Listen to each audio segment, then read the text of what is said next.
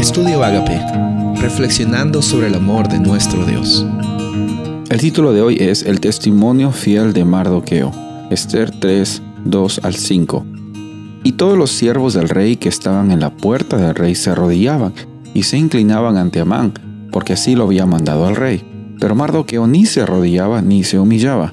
Los siervos del rey que estaban a la puerta preguntaron a Mardoqueo, ¿por qué traspasas el mandamiento del rey?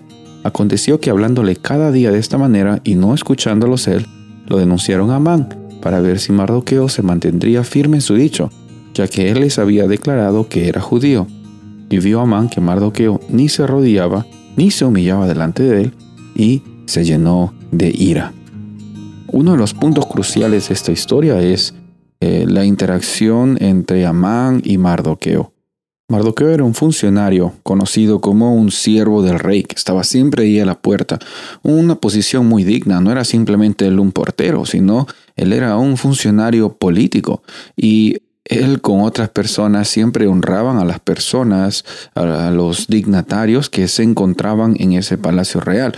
Sin embargo, Mardoqueo les presentaba respeto, pero no se arrodillaba ante ellos, porque él declarando que era judío, no estaba en la posición de dar honra a, otra, a otro ser que no sea Dios, dar adoración a otro ser que no sea Dios.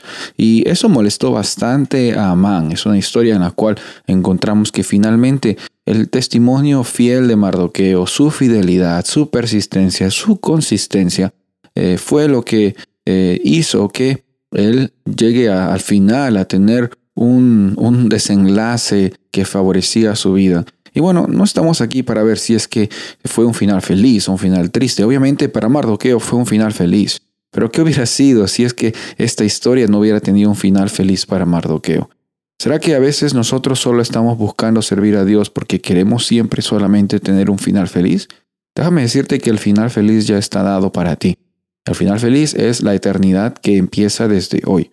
El final feliz es reconocer que tienes propósito sin importar las circunstancias. El final feliz es que nuestra fidelidad no es que nos gana el favor de Dios. Nosotros, porque tenemos el favor de Dios, vivimos una vida de fidelidad, vivimos una vida en consistencia, en consistentemente con el llamado que Dios tiene para cada uno de nosotros. Mardoqueo siempre sabía cuál era su lugar como un hijo de Dios y él estaba dispuesto a servir en la posición que él tenía y el testimonio fiel de Mardoqueo permitió que él llegue a ser una luz en medio de las cortes del rey allí en Persia. Y de la misma forma tú, donde quiera que tú estés, tienes la oportunidad, el privilegio de que en cada momento las personas lleguen a conocer de esa luz que está brillando desde lo más profundo de tu corazón.